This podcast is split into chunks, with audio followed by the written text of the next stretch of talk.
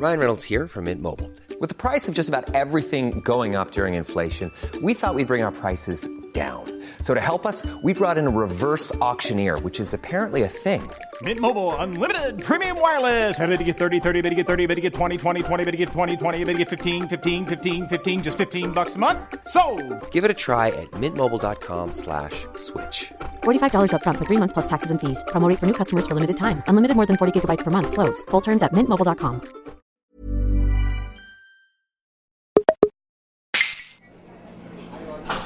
¿Qué tal gente? Os he traído aquí al, al bar de mi pueblo, al Paco Pastel, porque creo que tienen bastante variedad aquí para desayunar. Espero que, que tengan lo que, lo que desayunáis vosotros habitualmente. ¿Tú qué te tomas, Marta, por ejemplo?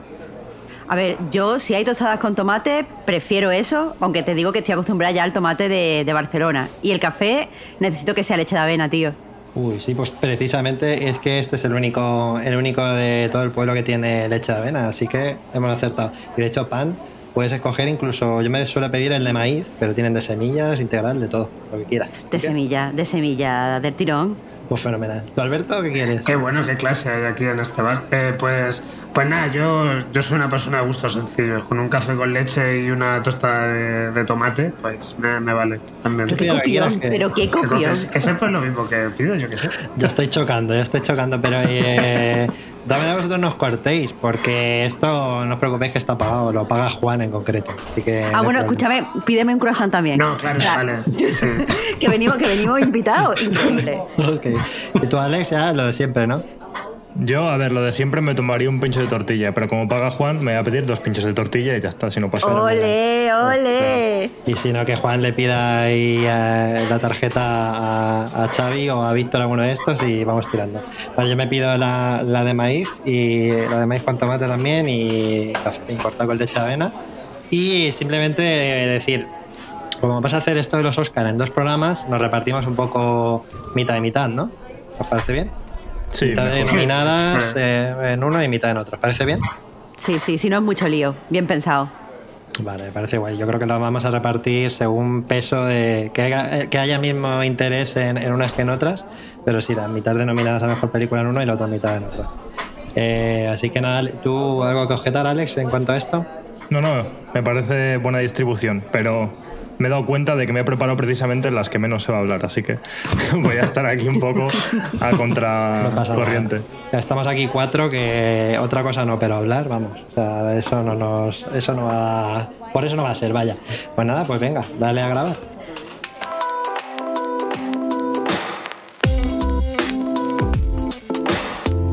Continental breakfast. Yes, from 6 a.m. to 10 a.m. Muy buenas y bienvenidos a un nuevo Desayuno Continental, el, podcast semanal en el que hablamos de objetos culturales y me acompaña una vez más, está aquí Alejandro Cáceres. Alex, ¿qué tal? Pues muy bien, Javi. Eh, un poco cansado por algo que pasó ayer, que creo que no va a dar tiempo a que comentemos, así que quizá lo dejamos para un vermú. Pues sí. Y por otro lado, con muchas ganas de este programa, porque como mucha gente del- de desayuno habrá escuchado, llevo un tiempo muy centrado en ver cine, cine de actualidad, y ahora vamos a tener la oportunidad de comentarlo, así que a tope con eso. Claro, esa es la idea. Cuando empezamos a hacer el- la nueva etapa de Desayuno Continental, era eh, en parte para que, mm, para que nuestros desayuners puedan escucharnos hablar de, de más cosas que no sean solo videojuegos y en parte para obligarnos a consumir más cosas que no sean solo videojuegos. Y aquí estamos, por cierto, no he dicho, yo soy Javi, yo soy Javi Román, que siempre se me olvida presentarme, pero mm, hay algo, nos acompañan hoy unos invitados espectaculares, increíbles. En la antigua etapa de Desayuno Continental ya habían estado con nosotros, pero nos alegra mucho porque ahora por fin van a estar aquí para poder chocar y pelearse hablando de cine. Y son ni más ni menos que los genios detrás de Choque Juergas, Marta Trivi y Alberto, Alberto Corona. ¿Qué tal? Hola Marta, ¿qué tal? Hola. Hola, ¿qué hay? ¿Qué tal? Hay que ver qué cambios tuvimos eh, casi en el último desayuno de los antiguos. Qué cambio ahora los desayunos aquí nuevos con tostadicas, con café. No veas, qué nivelazo. Ahora que nos Esto lo es mejor pagan, que grabar un coche, ¿eh? Como hecho que juega. Que hoy graban un coche, habéis dicho, no me digas. Hombre, Bueno, en es Fuera el- siempre estamos conduciendo. A ver, es el canon. Es, es- Ah, vale, vale. Es, es- es- es- es canon que siempre estáis conduciendo, vale, Claro, vale. aunque no sabemos conducir. Pues Bueno, yo sé, pero como si no supiera. Pero tío, pero, pero, pero no cuenten los secretos porque no hayan secretos. invitado a un sitio. De verdad, qué vergüenza. Oye, ¿tenéis carnet de coche, por cierto? ¿O no Sí, se puede? yo- No. Sí, yo sí lo tengo, pero vamos, como si no lo tuviera. O sea, no me Me gusta pasa. nada conducir. Bueno, tenemos Ya, se me ha olvidado ya 50%. Todo. Tenemos 50% y me alegro, Marta, de que digas que no lo tienes porque yo siempre pongo de excusa, yo tampoco tengo carnet y siempre pongo de excusa para no sacármelo, que hay mucha gente a la que admiro que no tiene carnet. No es que a los que lo tengan no os admire, Alex y Alberto. Menuda pullita. Pero hay mucha gente a la que admiro que no tiene carnet. De hecho, ayer, en lo que ha comentado Alex, que por cierto ya aprovecho para decir que sí, hablaremos de ello en, en el Bermud de este eh, programa. El Bermud es la, eh, la sección extra que hacemos para los que nos apoyáis en el Club Es- Splendid, cuando se acabe el programa. Podéis acudir allí y tenéis una media horita más de programa y hablaremos de lo que hicimos ayer, que fue ir a la presentación de PlayStation VR 2 y estuvimos con un montón de gente. Entre ellos estaba Edu Berth, que estuve jugando con él porque en las nuevas oficinas de PlayStation tiene unos recreativos. Ya, pero Olé. claro, y tienen una, No, una- ya. tiene una máquina que es el Gran Turismo y estuve conduciendo con él y me confesó que él tampoco tiene carnet. Y dije, mira, otra persona más que admiro y que no tiene carnet. Así que ya tengo cinco años más de, de no tener que sacarme carnet. En cualquier caso, eh, quería aclarar, eh, por si no lo habéis visto en el título de este programa, que hoy vamos, a, vamos con el primer especial que tenemos dedicado a los premios Oscar. Los premios de, de la Academia de Cine. De la Academia de Cine, que claro, luego están los, los globos de oro, son los de la prensa, ¿no? Estos son los de la Academia de Cine. Entonces, eh, vamos a dedicar dos programas, este y el de la semana que viene, a comentar qué nos parecen eh, las películas que han sido nominadas a mejor la categoría de mejor película. Como son unas cuantas, que son 10, pues por eso lo hemos dividido en dos programas. Y estoy muy contento de que estéis aquí para hablar de esto. ¿Estáis preparados, eh, choquejuerguistas? Sí, sí, sí, vamos. Nacimos preparados. ¿Habéis visto todas las películas? Por cierto, estas de las que vamos a hablar. Eh, yo, yo, por- o sea, sí, eh, eh, me faltan algunas a nivel de las extranjeras y tal. Ah, que- no, no, me refiero o sea, ah, bueno, pues- de las, sí, de las, sí, sí, de las sí. principales y tal.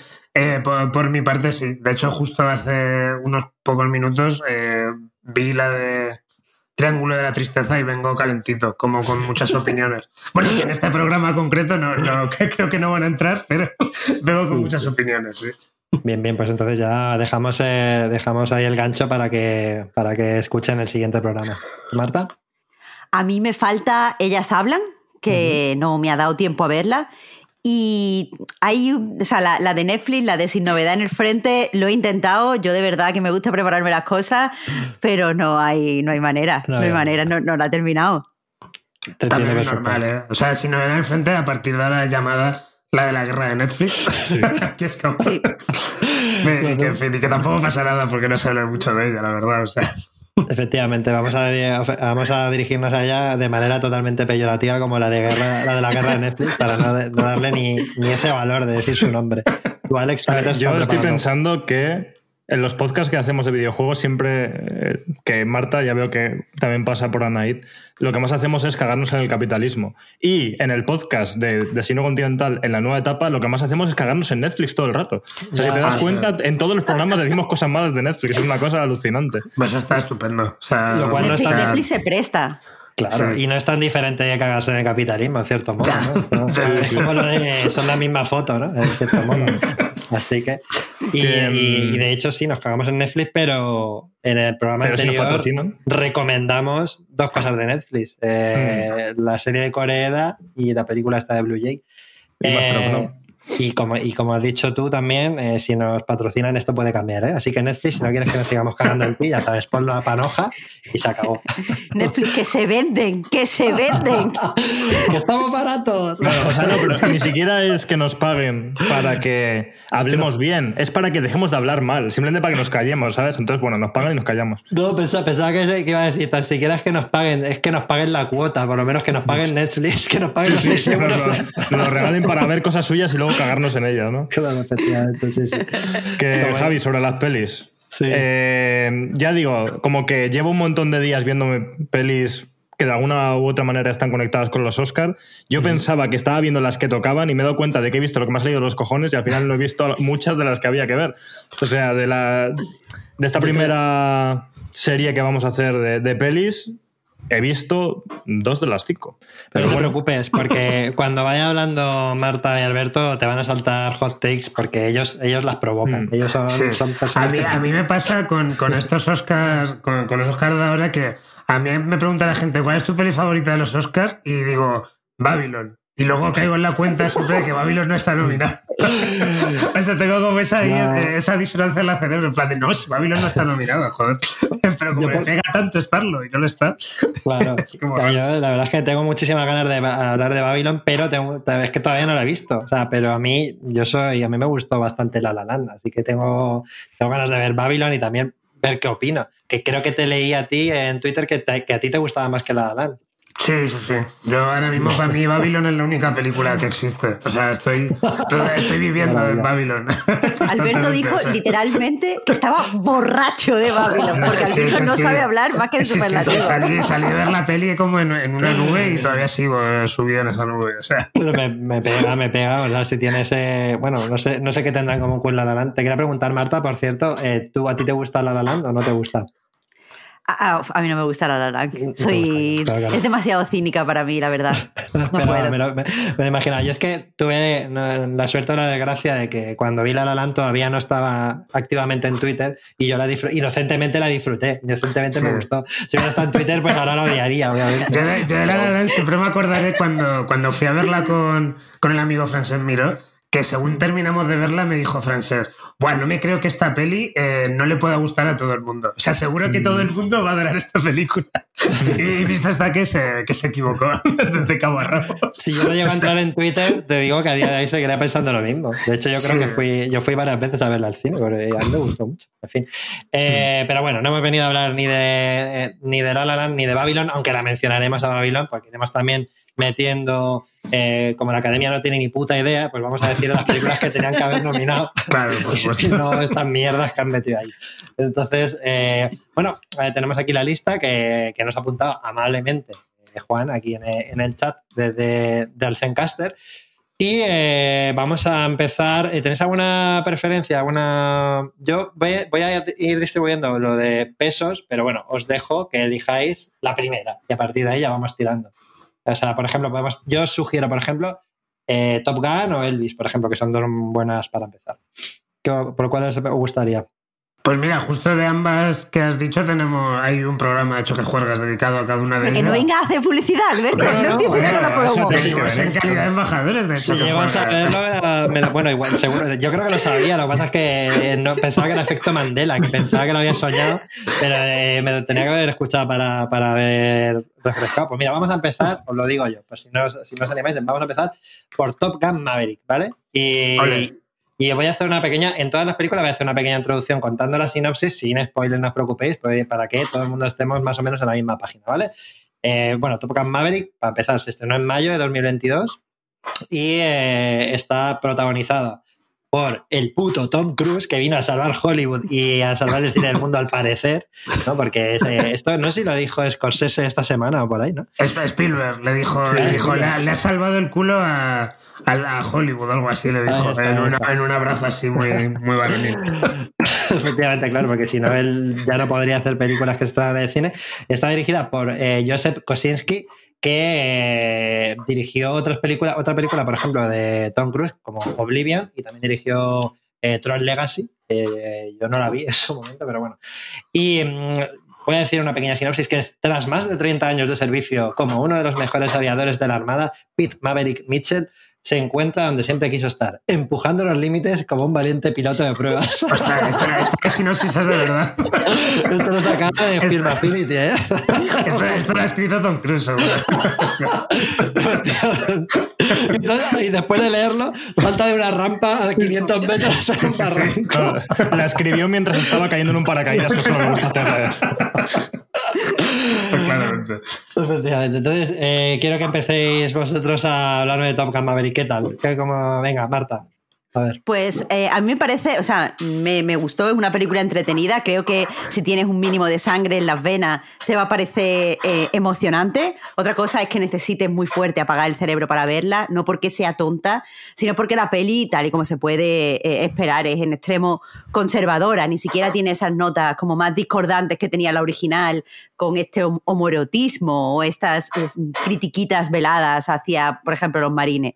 Aquí no hay ironía, es todo como muy directo directo, lo que quiere decir es lo que dice y por lo tanto la peli, como decía, es muy conservadora. Tienes que, mm, si eres muy anticapitalista, apagar el cerebro. Pero a mí lo que me gusta de esta nominación es que eh, creo que es la película que más demuestra que dentro de la academia hay una serie de tensiones eh, entre lo que se hace en público, lo que se hace por, el cine, lo que se hace por la audiencia, lo que se hace por salvar la gala, que se, que se reflejan aquí, en el sentido de que la academia son muchísimas personas, cada una de su padre y de su madre, algunas de estas personas pues solo están preocupadas por eh, el cine, así con mayúsculas, otras personas están muy preocupadas por alcanzar la audiencia y conectar con ella, otras personas están preocupadas por movimientos sociales como los Oscars So White o el hecho de que no se nominen a mujeres. Y todo eso eh, pues hace que eh, tengan que hacer ciertas concesiones. Y una de las concesiones que llamamos viendo el último año, ahora seguro que Alberto dice algo de esto porque su especialidad es las nominaciones o las menciones a, blockbusters. Aquí había muchos blockbusters que podían entrar, podían haber hecho, haberlo hecho con la nueva de, Black Panther, por ejemplo, y que fuera la, la nominada dentro de las pelis de alto presupuesto, eh, pero el hecho de que sea Top Gun, a mí me parece, eh, dentro de que, de nuevo, no me gusta la política de esta película, pero me parece algo un poco como delicioso, que, se sale de la norma, un poquito eh, de, morderse los carrillos por dentro. Así que quizás no es mi peli favorita, pero me daría cierta satisfacción gustosa que ganara, os tengo que decir. Es que pasa esto tan divertidísimo que, que Top Gun Maverick está nominada al lado de la peli de la guerra de Netflix. Eh, que no vamos a decir su título, pero evidentemente la peli de la guerra de Netflix es una peli eh, pacifista, antibelicista, ¿no? Mientras que Top Gun Maverick nos dice que la guerra mola muchísimo. y que te deberías apuntar al ejército porque en el ejército te lo vas a pasar súper bien. Entonces es como muy, muy divertido, la verdad, esta, esta, combinación. Es que ese es uno de los méritos para mí de la película que yo al principio no quería ir a verla. De hecho, yo creo que Javi y yo, que de hecho fuimos juntos a verla al fin, fuimos a verla porque Kojima dijo que estaba guapa, en cierto modo. O sea, y es como, bueno, pues... eso fue el detonante, eso fue el detonante. Sí, Kojima lo dice, pues habrá que ir a verla. Claro, claro, sí, totalmente. Y el caso es que que, a mí, o sea, solo la premisa de la película es como justo cómo vender una película para que yo no la vea. Es eh, la descripción que ha escrito Tom Cruise mientras hace caída libre para Film Affinity. Es como ¿Qué película yo nunca vería? Porque odio las películas muy americanas, odio las películas muy belicistas, no me gusta nada. Y sin embargo, bueno, me vi la primera, porque no la había visto, antes de, ir al cine a ver la segunda, como si fuera esto, yo qué sé, ¿sabes? Como si la trama o algo así fuese más importante, pero yo... es que no voy a entender a los personajes. Claro, no, pero ojo, ya luego lo comentaremos si queréis cuando entremos un poco más en profundidad, pero creo que ver la primera mejor a ver la, la segunda y si no hubiera visto la primera me habría gustado un poco menos. Pero dicho eso, eh, me sorprendió mucho cómo una película que es lo contrario a lo que debería gustarme me gustó. O sea, disfruté mucho viéndola. Entonces creo que eso dice algo de ella y que no sé hasta qué punto las nominaciones o los premios son luego, porque hay mucho debate sobre eso, ¿eh? lo más justos posibles o todo es, eh, está hecho por la calidad de la película o por otros motivos. Pero para mí es el hecho de que esté ahí, o sea, de alguna manera siento que se lo merece como película porque, porque está muy guay. Marta. Es que creo que, es lo que decía de la, de la sinceridad. Nos hemos, nos hemos estado acostumbrando en los últimos años a ver películas eh, pues muy postmodernistas, donde todo tiene como un toque irónico. Ya no hay películas como de amor. Ahora hay películas que hablan del amor, rollo, pues eh, conoces un rollo de una noche, pero te enamoras porque es verdad todo, pero no es mentira. Como que queremos quitarnos de esas ñoñerías, queremos quitarnos de, de como ser demasiado honestos. Pero Top Gun, a lo, a lo tontísimo, es una peli súper honesta. O sea, le da igual ser cursi, le da igual ser rancia, le da igual que las escenas de acción eh, sean como, oh, mi coche. O sea, eh, esa ñoñería de, oh, mi avión es muy viejo, pero soy tan habilidoso que voy a ganar a todos los jóvenes. Y eso en otras ocasiones nos daría vergüenza. Pero aquí lo hacen tan honestamente que no tienes sino que rendirte y decir, pues mira, sí, y a mí emocionalmente me entró como una bala, porque es que no tiene, ya te digo, no esconde su mensaje, no le da vueltas eh, ni lo hace perverso. El mensaje es conservador, pero no perverso. Y creo que por eso es muy fácil empatizar con la película. Total. Alberto. Sí, es un poco lo que dice Marta. Al final, esta es una peli que ha, que ha, gustado mucho y ha gustado de una forma que yo creo que ni el propio Tom Cruise se esperaba que fuera a gustar, porque yo creo que la primera tiene cierto culto y tal, pero no es. Quiero decir, es una peli maluta, o sea, quiero decir, era popular, pero no, no, estaba considerada una peli. Sí, es una peli muy de la cultura del videoclub, de, de, de, esa, de esa, época, muy a, como muy vinculada pues a venderte la imagen. Bueno, esta peli también, ¿no? Esta sí, peli sí. está consagrada la imagen de, de Tom Cruise y tal. Y, y, y, no sé, y es, y es al final, es, es, una peli muy que a mí me resulta muy simpática y que me emociona y que tal por, por cosas, mm, supongo que por lo que dice Marta de la honestidad. También yo creo que porque tiene un... Eh, no sé, también es porque yo creo que se parece bastante poco en general a los blockbusters que se suelen hacer hoy en día. Es un poco lo que también dice Marta de, de sí. También en un, a un nivel de eh, las escenas de acción que son muy, muy clásicas, muy de que sepas en todo momento dónde estás. También hay una ingenuidad que es que es que es que es, es, muy difícil no mirar esta peli con ojos cínicos y si consigues apartar el, el, cinismo, pues, pues te, lo comes con patatas aunque la peli sea una payasada mm, absoluta. En, mi caso yo me la comí con patatas. A mí me gustan mucho las pelis que hace de Tom Cruise, es una figura que me cae, me, me cae muy simpática, esta peli está totalmente consagrada a Tom Cruise. O sea, Beat Maverick Mitchell es Tom Cruise y, mm. o sea, y, y, cada cosa que hace, eh, que a mí me, me, parece especialmente bonita la, la, escena inicial, este rollo de cuando se monta en el avión y tiene que superar Uy. no sé qué movidas de velocidad y tal, este rollo de Tom Cruise diciendo, no, no, yo puedo ir aún más deprisa. Sí, eh, sí, sí. Aunque ese es él en su vida. Ese es él claro, en su vida. Exacto, exacto. Siempre va más deprisa. Claro, es que es eso, es, es eso como una, como una metáfora de, de, lo, de, lo, que es la figura Mm. de Tom Cruise como, como héroe de acción, ¿no? Y como última estrella de Hollywood también, porque al final eh, eh, está un poco ahí esta, esta clave, ¿no? Realmente el poder mediático que tiene Tom Cruise, que consigue Mm. que, que, nos caiga simpático, que estemos toda la peli pensando, joder, es que es el puto amo Tom Cruise, cuando realmente es su figura eh, privada eh, es sí, totalmente chunga, ¿no? Y sin embargo todos lo hemos olvidado en función a lo guapa que está Top Gun Maverick. Sí, el hecho de que coma placentas y eso ya se nos ha olvidado. Pero sí que, sí que, sí que a mí me pasó lo mismo, que sé, a mí me mm, también me llegó por esa pureza, de, efectivamente, de yo, fíjate, iba tan contaminado que en esta escena que dices tú del principio de voy a sobrepasar la barrera del sonido, yo ya tenía la mente de aquí va a pasar algo meta, verás aquí, va a superar la barrera del sonido, va a, va a pasar tipo interestelar, va a romper y va a entrar en un mundo paralelo, va a ser una metáfora de algo, pero no, no, rompe la puta barrera del sonido y incluso, ya se podría leer, incluso se podría leer así la peli, ¿eh? como que el momento atraviesa, se mete en otra dimensión y entonces... Entonces, todo esto es ridículo. Claro, y luego cuando una, hay una parte en la que se queda, sin spoiler, se queda a solas con Miles Teller, eh, actor de Whiplash, y mmm, yo pensaba que eso iba a derivar en algo también homo, o un poco homo, ¿no? En plan de, de, que va a pasar como en el faro, van a estar ahí metidos en un sitio que no van a poder salir durante años, tal y cual yo tenía. Pero no, no, es que es eso, es la pureza y no. ya está. Es una película sí, esto, de aventuras eh, con héroes y ya está. Esto también lo he comentado con Marta, que es muy llamativo lo. lo eh, la, la, la, ausencia absoluta de, de, pulsión sexual en esta película, mm. que es todo eh, en fin, que es todo bueno, totalmente... ver, con, la, con la camarera, ¿cómo se llama la actriz? Sí, con Jennifer, Jennifer, Jennifer Connelly. Connelly. Pero es una relación mm. absolutamente increíble. Que, o sea, yeah. no, te, no, te, la crees para nada. Jennifer Connelly... que no te la puedes creer, efectivamente. No, no, no, es que Jennifer Connelly no es un personaje en absoluto y tiene unas interacciones que, que, son de risas. Es que, sí, sí, es, que es una inteligencia artificial, es... total. Sí, sí, bueno, y mejor no hablar del motivo por qué está Jennifer ahí y no está la actriz original, pero bueno. Eh, dicho no eso, sobre el tema bueno. de lo de las pulsiones sexuales de la película.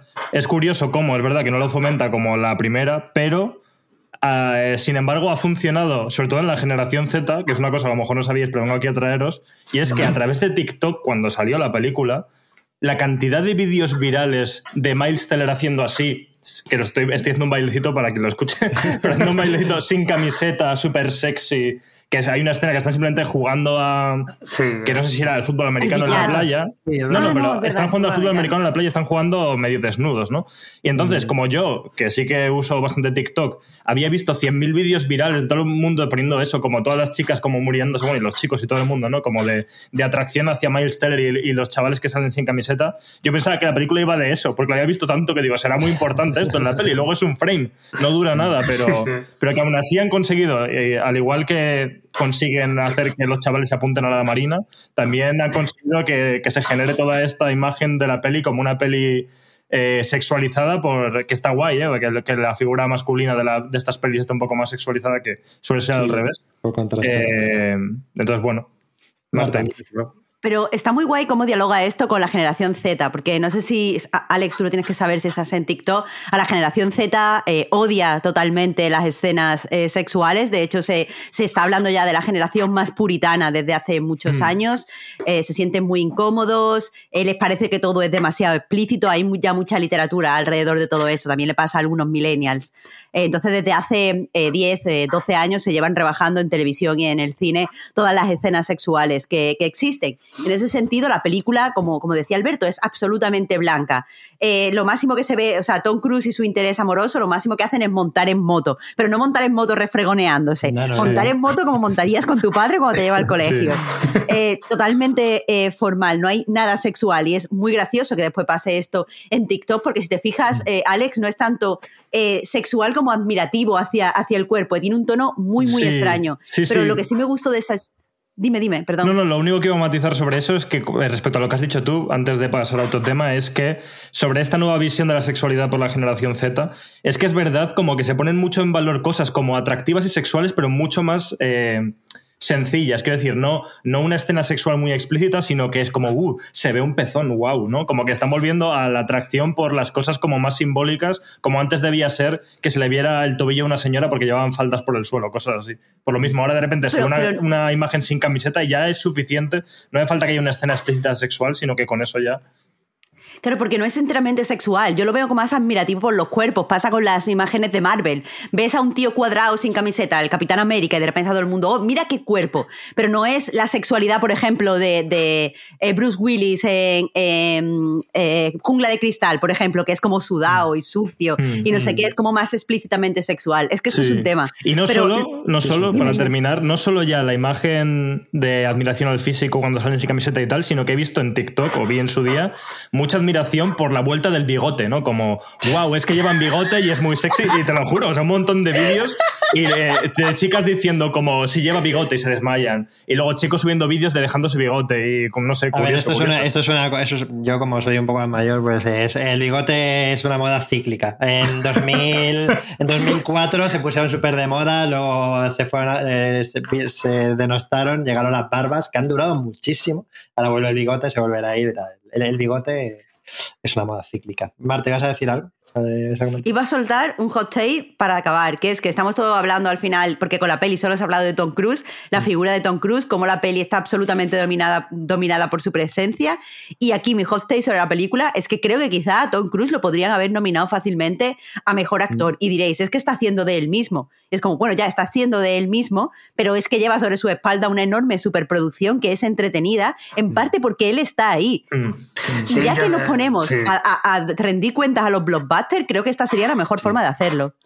A ver, eso, mejor eso que haber nominado a Top Gun Maverick a mejor guion adaptado. Que es un, poco, es un poco de locos eso. ¿Pero por qué adaptado? Porque tienen la regla esa, Claro, tienen la regla esa. Ah, si son secuelas, es, yo es lo mismo que ha pasado con Glass Onion, con Puñales por la espalda, que también está nominado ahí. Eh, pero de hecho es que esto se lo comentaba Marta, que es que eh, Joseph Kosinski, o sea, es una peli que está maravillosamente dirigida y tú te imaginas todo el rato que está maravillosamente dirigida porque Tom Cruise le ha dicho a Kosinski, tú, dirige esto genial. ¿Sabes? está, dirigida sobre el cuello, muy bien hecho. Salta para Es que antes de hacer retirarse eh, por un puente, le dijo... Paracaídas. bueno, sí. Yo quería comentar simplemente por el tema de la generación Z que estoy... me resulta un tema muy interesante este que has sacado de, de la sexualidad de generación Z. Es para que vengáis otro día y lo hablemos porque yo también tengo muchas opiniones sobre ese tema y me parece muy interesante. Pero bueno, quería decir una cosa vinculada, ya yo por mi parte para cerrar, a, la generación Z que me pasó con esta película y es que en una reunión social eh, que no me da cuenta qué explicar, había gente como de, muchos tipos y había una familia que, bueno, ella de hecho es presentadora de televisión, pero no quiero comentar quién es, y tiene ella, ella ha sido toda su familia militar a lo largo de la historia, entonces sus hijos también los están enviando a campamentos militares, ¿vale?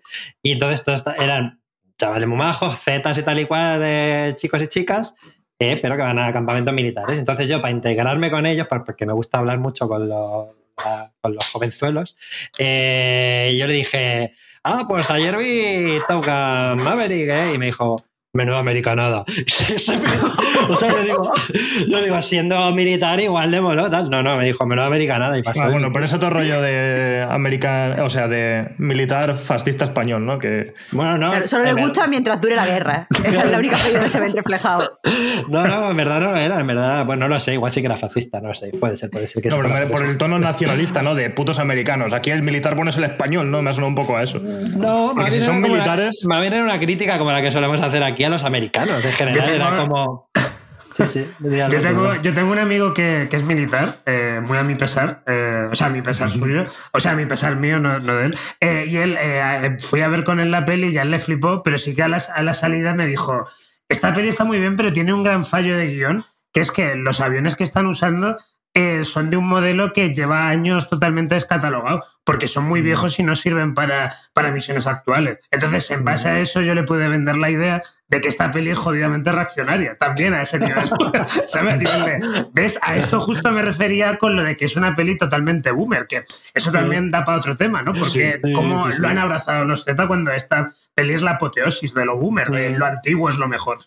Sí. Ya, ya, la verdad que sí. Bueno, vamos a ir ya cambiando de película porque eh, llevamos medio programa y solo hemos hablado, aunque en verdad la de la guerra de Netflix nos va a llevar poco, así que lo que le quitamos a esa se la ponemos a esta. Por cierto, no hemos mencionado, eh, rápido, que aparece, hace una aparición Val Kilmer, eh, que el, el pobre hombre pues está enfermo y no, no, puede actuar. En la película original hacía un papel muy mítico que se llamaba Iceman, creo, ¿no? Sí. Y de hecho hay un documental en Filming que aunque no os interesa Val Kilmer, os recomiendo que veáis que se llama Val, eh, que sobre su vida, lo ha dirigido él o algo por el estilo, o él, él, ha estado como ahí preparándolo durante muchos años y habla de lo importante que fue el personaje de Iceman para él, que iba a pueblos en plan como girando solamente como firmando autógrafos como Iceman y cosas por el estilo durante una época de su vida.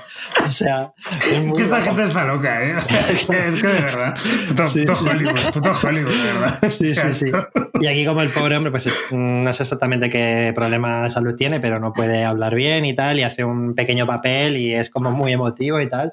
Y bueno, pues simplemente mencionarlo para que, sí, para pero, que quede. Uf, es que voy a decir algo que está muy feo, pero que para meter a Val Kilmer sí, pero para meter a la actriz original que hace de la novia de Tom Cruise no, porque es que igual es que no entiendo, es que está gorda. Ah, que claro, Alex, es que está gorda, entonces ¿Cómo la como vas ya a no meter es si está una gorda? imagen estética, pues metemos a esta otra que es guapilla y ya está, ¿sabes? Ah, Es sí, poco- por eso como, bueno, Va pues a la película y hay una señora que está gorda. ¿Estamos locos ahora? ¿Qué, qué somos? ¿Comunistas? Por Dios. Bueno, pues eh, habíamos empezado ahí positivos, pero acabamos con esta nota sobre Top Gun Maverick, así que saque sus propias conclusiones. Eh, vamos a continuar, eh, estamos muy alto, así que vamos a, bajamos a los infiernos directamente de la guerra Netflix. No, no, no, no tanto. vamos con los Fableman, ¿lo habéis visto? Sí. Vale, los Fableman. eh, vale, pues voy a decir un poquito también para poner un poquito de contexto. Eh, los Fableman se estrenó en febrero de este año, en, en España por lo menos llegó ahora mismo, hace nada. Eh, y nada, pues pequeña reseña de Film Affinity. Film se- semi-autobiográfico de la propia infancia y juventud de Spielberg, ambientada a finales de la década de los 50 y a principios de los años 60. Un niño de Arizona llamado Sammy Fableman, influido por su excéntrica madre, artista, interpretada por Michelle Williams, y su pragmático padre, ingeniero informático, interpretado por Paul Dano, descubre un secreto familiar devastador y explora cómo el poder de las películas puede ayudarlo a contar historias y a forjar su propia identidad. ¿Vale? Así que, a ver, ¿quién quiere empezar? ¿Qué opináis de los Fableman? Marta. Pues a ver, eh, es una película que eh, está, está, bien dirigida, no, no tiene más, pero creo que, que es un fallo, eh, eh, Spielberg falla, porque quiero decir, es una peli que intenta ser memorística, en los últimos años hemos tenido muchas películas eh, memorísticas por parte de muchos directores, y creo que el, interés en, en, este tipo de, de, historias está en que el director adulto, o la directora, vaya, la persona que dirige desde, desde su visión de adulto, dialogue con eh, el personaje suyo de cuando era niño, porque, cuando, porque ese, ese es lo interesante en las memorias. Lo interesante en las memorias no es muchas veces contar lo que pasó, sino contarlo eh, de una forma dual. O sea, el niño que yo era vio esto y yo ahora cuando soy adulto veo que en realidad era así, o, si o, me reafirmo en mi visión, o, o incluso la idea mucho más eh, reaccionaria, podemos decir, de yo lo veía así de niño y creo que lo veía mejor, ojalá siguiera viéndolo así. Pero el problema con los Fableman es que Spielberg está mirando a su infancia y lo hace con ojos de niño. Y eso hace que la película sea extrañamente edulcorada, en el sentido de que eh, eh, hay cosas muy buenas, está muy, es muy bonito ver cómo una persona habla de estar obsesionado con ciertas imágenes y no poder quitarse esas imágenes de la cabeza más que a través de una cámara, es decir, rodar esas imágenes para librarse de, de, de cómo la atormentan. Pero eh, al final es Spielberg mirando a sus padres y no los mira con honestidad, los mira como los mira un niño. Entonces su madre es una mujer excéntrica y, como, como dice la descripción, pero eso es un poco como payasa, como eh, chillona y es como, claro, así es como tú ves a tu madre porque está disimulando delante tuya, pero es evidente que tu madre era una mujer que no estaba bien, no en el sentido de que está loca, yo nunca diría esas cosas así, sino que pues estaba triste, es una persona que no pudo cumplir su vida siendo pianista, es una mujer que estaba en casa atrapada con cuatro niños, es una mujer que no estaba enamorada de su marido esta mujer es una figura triste, pero tú la pones como yo soy artista, tiqui, tiqui, tocando el mm. piano. Eso es tu madre delante de un niño, pero ahora tienes la edad de tu madre, míralo honestamente. Y lo mismo pasa con el padre. El padre se ve muy amable, tal, pero el padre es una persona que está abatida y Spielberg no tiene la suficiente valentía de ir ahí y presentar a sus padres como son realmente. Entonces, toda la parte en la que él habla de cine es excelente. o sea, yo no estoy de acuerdo personalmente con sus ideas sobre el arte, porque yo creo que para ser artista no solo hace falta tener vocación, sino hace falta cierta formación, que no tiene que ser formación reglada, pero bla, bla, bla. Hace falta aprender cosas. Mm. Tú no eres un niño que ya sabe dirigir porque tienes talento y ya. Mm. Pero bueno, da igual, esto es cine. Eh, toda la parte de, las imágenes y tal, estoy, mm, estoy dentro de la película, pero todas las partes en las que mira a los padres me parecen eh, extremadamente cobardes. Y me parece que esta película contrasta mucho con After Sun, porque en After Sun hay una mujer que está mirándose a ella de niña de vacaciones con su padre, pero está mirando también a su padre y dice, coño, mi padre tenía una depresión y yo cuando era niña solo veía, qué tonto, mira cómo baila. Pero lo que le pasaba a mi padre era esto. Y ahí hay una honestidad que, me, fastidia que, no sea capaz de, tener la Spielberg. Mm. Muy bien, Marta, lo de haber metido After Sun. esta manera, vamos hablando de las películas que sí tenían que haber estado nominadas, en este caso eh, dirigida por Charlotte Wells, creo. Y, pero bueno, continúa, Alberto, si quieres, eh, Los Fableman.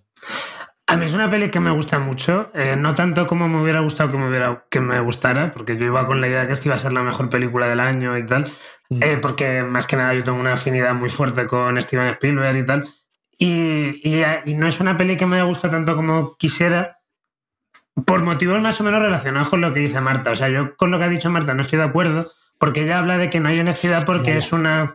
Vale, el choque. Eh, porque, porque dice que, que ella ve que no es honesto que Spielberg mire a sus padres con ojos de niño. El problema o sea, digo que es cobarde. Bueno, vale, que es cobarde. El problema está que Spielberg solo tiene ojos de niño. O sea, quiero decir, es, es lo que define su trayectoria, es lo que le ha definido. De hecho, tiene Fernando Solórzano un ensayo sobre sobre diversas películas, se llama Misterios de la Sala Oscura, lo recomiendo mucho, donde habla, donde habla a raíz de la figura de Spielberg que una cosa que afectó muchísimo a Spielberg al cine mainstream es que, bueno, no lo dice con estas palabras, eh, un poco parafraseando, el cine de Spielberg nos volvió a todos imbéciles. O sea, infantilizó el cine de, una forma absolutamente extraordinaria a partir de los, años 70, junto con George Lucas y tal, y ha, sometido el cine mainstream a una infantilización que lo vemos a, cada, a cada rincón. Y esta infantilidad es algo que tiene la mirada de Spielberg, es su forma de mirar las cosas. Mm. Entonces yo en ese sentido sí que veo honestidad porque yo, eh, bajo mi entendimiento de Spielberg, creo que es su única forma de mirar. Entonces lo mm. que ocurre con esto es que eh, la película te lleva a momentos de cierta como pureza, como muy, muy bonitos, sobre todo como dice Marta, en referencia a la relación de Spielberg con las imágenes, pero también a veces da mucho cringe. O sea, por ejemplo, si ir más lejos, eh, lo que pasa con el personaje de la madre y tal, evidentemente, claro, está mirando a una mujer que está eh, rota psicológicamente sin que lo entienda el niño. Eh, sin que lo entienda, en cierto modo, Spielberg, ¿no? Entonces, eso al final lo que lleva es que lo que vemos en el caso de Mitchell Williams es un festival de histrionismos. Es como una especie de, de, señora que no está bien de la cabeza, que se pone a bailar delante de los faros de los coches sin venir a cuenta. Se compra un mono. Que se compra un mono, que el mono. ¿Qué pasaría en la realidad? Lo del mono pasó del paso de verdad. Madre mía, claro. Es que eso había que meterlo, eso si no lo metes. Hay que meterlo, claro. A mí lo del mono es algo que no me gusta, pero claro, lo leí y dijo, es que si pasó de verdad, no, claro, o sea, que lo realmente, si no, no, hombre, es que si no hubiera existido y lo hubiera metido, sería juzgado de guardia. Claro. Porque entonces, realmente, sí, entonces, entonces, pues eso, te lleva a que, a que la, la película esté, esté rodeada por, por cierto infantilismo, que es cierto, que no está en After Sun, que After Sun es una peli eh, bastante más... Bueno, a mí me gustan más los Fabelman, es decir, pero sí que a After Sun le veo, le veo que hay más no sé, como que hay una mirada un poco más compleja, un poco más de haber pensado más en sí mismo. En el caso de Spielberg, de hecho, es que lo vemos, que es que es una, es que es una persona que ha crecido a través de las imágenes y que de hecho utiliza las imágenes para comunicarse con su entorno. O sea, en ese sentido. Para entenderse a sí mismo. Y para entenderse a sí mismo. Y de hecho, también ya por acabar, una cosa que a mí me gusta mucho es que también en relación directa a esto, te lanza un comentario sobre la vocación artística que se distancia muchísimo de, por ejemplo, lo que hace Damien Chazelle. Damien Chazelle está todo el rato insistiendo en que para dedicarte al arte tienes que descuidar los afectos. Eh, según Spielberg, a, partir de los afectos es de donde nace el arte. Y, de, en el caso de lo que nos muestra la película, no separarte de, tu familia, porque tu familia ha dado pie a lo que has hecho, ¿no? Entonces, en ese sentido, yo creo que la, película aporta un buen punto de vista a este, a esta moda de directores que hacen que hacen como autobiografías, porque le da un punto de vista muy, muy fresquito y que se aparta un poco de estas mm, retóricas meritocráticas que a mí me suelen dar tanta rabia. Porque, mm. porque no entiende el arte como algo en el vacío, entiende el arte como algo que ha nacido de la gente que quiere y que incluso eh, ese amor por la gente es lo que impulsa ese arte. Entonces, en ese sentido, creo que la película tiene una tesis muy, muy bonita. A mí me estoy muy de acuerdo con, todo con casi todo lo que habéis dicho. Eh, eh, creo que efectivamente la parte de que le vincula al cine puede ser interesante, pero yo el mayor problema que tengo con la película, fíjate, es con la dirección. No me gusta cómo está dirigida, lo siento. O sea, no, no, no es que no, no me guste, creo que es o sea, igual que antes hablábamos con Top Gun Maverick, que es una película que podría ser de los 80 o los 90, ciertos planteamientos y a saco súper pura. Sin embargo, creo que la manera de dirigir de Spielberg ha sido tan imitada a lo largo del tiempo y estado tan explotada que a mí esos traveling y esos movimientos ahora mismo ya no me evocan a Spielberg, me evocan a, cosas que se han quedado un poco anticuadas y efectivamente suman cringe y no solo suman cringe, sino que puede que me vaya a doler lo que voy a decir ahora mismo, pero me, resultó muy telefilmesca la película. Me resultó altamente no, En efecto me duele. me duele que digas eso. y, mira, y a mí me gusta mucho Spielberg y soy súper defensor y me gustan muchas películas de Spielberg. Eh, algunas las cuento entre mis películas favoritas de la historia. Y de hecho yo empecé a, amar el cine eh, con las películas de Indiana Jones. Pero este caso, mm, no lo sé, me, de verdad que me, que me, me dio vibraciones un poco telefilmesca en el sentido de cómo cuentas eh, la, relación la relación familiar y cómo y el modo en el que está dirigida, pero bueno, es que es su manera de hacerlo, o sea, no, no es que, o sea, él la inventó, por así decirlo. Entonces, no voy a desarrollar mucho para no heriros los, los sentimientos, solamente quería, quería destacar que al final de la película, bueno, perdón, borrad esto de vuestras mentes, eh, hay un momento en la película en el que aparece David Lynch haciendo John Ford y es un, mm. es un guiño bastante curioso y gracioso y... Marta, di. Literalmente quería destacar eh, esa escena sin contarla demasiado, mm. porque eh, antes estábamos diciendo el hecho de que Top Gun no sea meta y tal, y mm. sea directa y no caiga en, en nada postmodernista, lo hace buena. Pero es que creo que el único guiño eh, postmodernista que hay en esta película, mm. eh, la escena esa, creo que hay más eh, cariño y más sentimiento ahí que en toda la peli mm. anterior. Porque lo que me pasa en la película, que es que a lo mejor yo, yo no, no te discuto, Alberto, por ejemplo, esto de que Spielberg solo tenga mirada de niño. Pero creo que si solo tienes mirada de niño, no te pongas a, no te pongas a hacer películas de mayores, o sea, no te pongas a analizar relaciones entre gente mayor. Es que por eso le han salido tan mal, perdona, por eso le han salido tan mal las pelis estas dramáticas más políticas. Por eso la lista de Schindler es una mierda. Por ejemplo, no sé si esta es una opinión un poco impopular, pero, pero la lista de Schindler es una mierda precisamente porque Spielberg no sabe pensar eh, en esos códigos. Pero es Claro, como, pues- como lo contaría un niño, entre comillas, ¿no? Claro. Esa- una historia así un poco infantilizada. sí. Sí, sí, pues eso, eh, se mete en cosas de mayores, eh, se lía, eh, por lo que sea, yo creo que no debería haber hecho unas memorias, pero sin embargo vi esa escena y de repente pensé, es que lo que él debería hacer Mm. no es contar a lo mejor la historia de su familia, sino contar eh, cómo se aprenden las imágenes. Ahí está. Porque ahí Sí, sí, sí. e- ese último guiño, no sé por qué, me conmovió profundamente, pero Mm. profundamente. Sí, sí, Y, y es, es algo tan sencillo, o sea, estaba haciendo emoción con un movimiento de cámara. Mm. Impresionante. Pero estoy con Javi, no está tan bien dirigida como podría la Es que película. es verdad, o sea, totalmente. O sea, el, el- no es porque a mí, a mí me gusta también mucho David Lynch, evidentemente, ya lo he dicho mil veces, pero el, el hecho de que salga ya me gusta porque me cae muy simpático él y él es muy simpático. Es que es John Ford, pero David Lynch al mismo tiempo.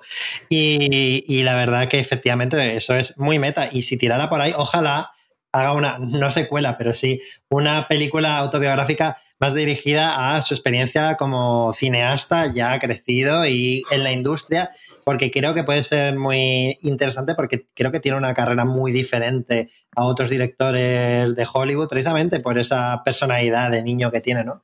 No es, no se asemeja a otros. Alberto. Hay, hay una cosa que descubrí poco después de ver Los Fabelman, que es un, un vídeo absolutamente precioso, de cuando Spielberg hizo Encuentros en la tercera fase, eh, le, llevaron a- le hicieron una entrevista en un programa de televisión y el entrevistador le dijo, eh, es muy curioso en esta película cómo, eh, siendo tu padre un ingeniero y tu madre una música, eh, son las, do- las dos formas que combinadas eh, se utilizan para contactar con los aliens. Eso, eso lo pensaste y en ese momento Spielberg se queda totalmente callado y dice, ahí va, no me lo había planteado. O sea, se diría descubre- ahí, ¿eh?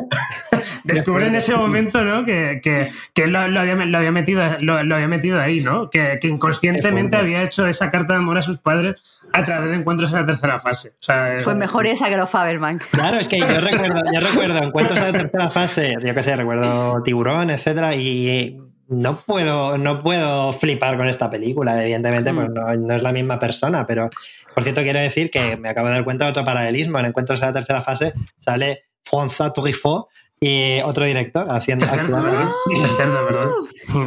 O sea, encuentro la tercera fase es el hot take final, entonces creo. Encuentro la tercera fase es el- lo- la Faberman buena.